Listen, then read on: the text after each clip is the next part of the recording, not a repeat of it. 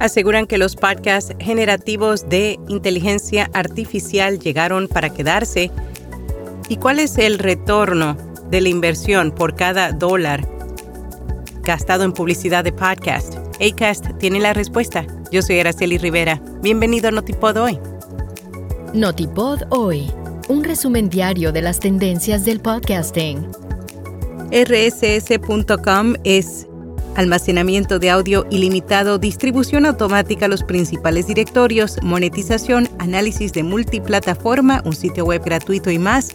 Prueba rss.com completamente gratis haciendo clic en las notas. Kate Nibbs publicó un artículo para Wired en el que expuso cómo los oportunistas están aprovechando la inteligencia artificial para ingresar a nuevos mercados. Afirma que una ola de nuevas empresas han introducido herramientas fáciles de usar para generar voces con inteligencia artificial en minutos y esto ha dado origen a un nuevo género de podcast, los cuales claramente han encontrado audiencia, al menos para su primera cosecha de episodios. Tal es el caso de The Joe Rogan AI Experience, un podcast generado totalmente con inteligencia artificial que acumuló más de medio millón de visitas de YouTube. Kate considera que las herramientas de edición de inteligencia artificial que normalmente utilizan los podcasters para simplificar algunas tareas deberían ser solo eso, una herramienta.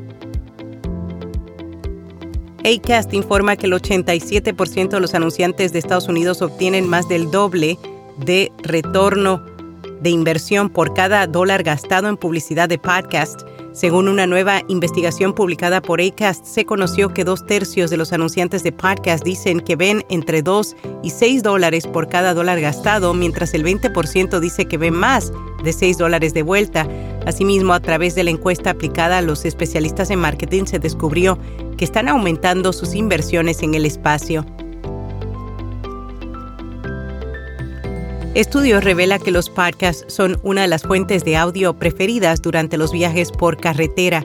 Una nueva investigación de Veritonic sobre los hábitos de escucha de los oyentes regulares pronosticó una gran temporada para los podcasts y la transmisión de audio durante el verano. Ocho de cada diez encuestados dicen que es probable que escuchen canales de audio digital cuando estén afuera durante el verano. Informe encuentra el fraude publicitario en línea está llegando al audio digital. La plataforma de software Double Verify anunció que había detectado por primera vez un caso de fraude publicitario dirigido al audio digital.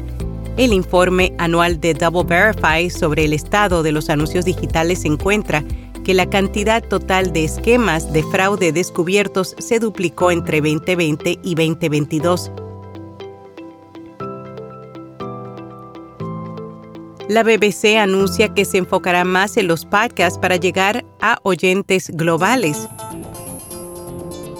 La Corporación Británica de Radiodifusión dice que el mercado global de podcasts está abriendo oportunidades creativas en el entretenimiento.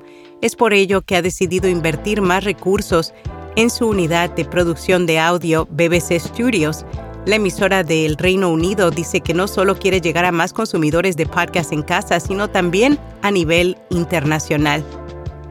En podcast recomendado Bienvenido a los 90, un programa en el que Roberto Martínez comparte información sobre los mejores temas de bandas de la época como Radiohead, Muse u Oasis. Y hasta aquí, no tipo doy.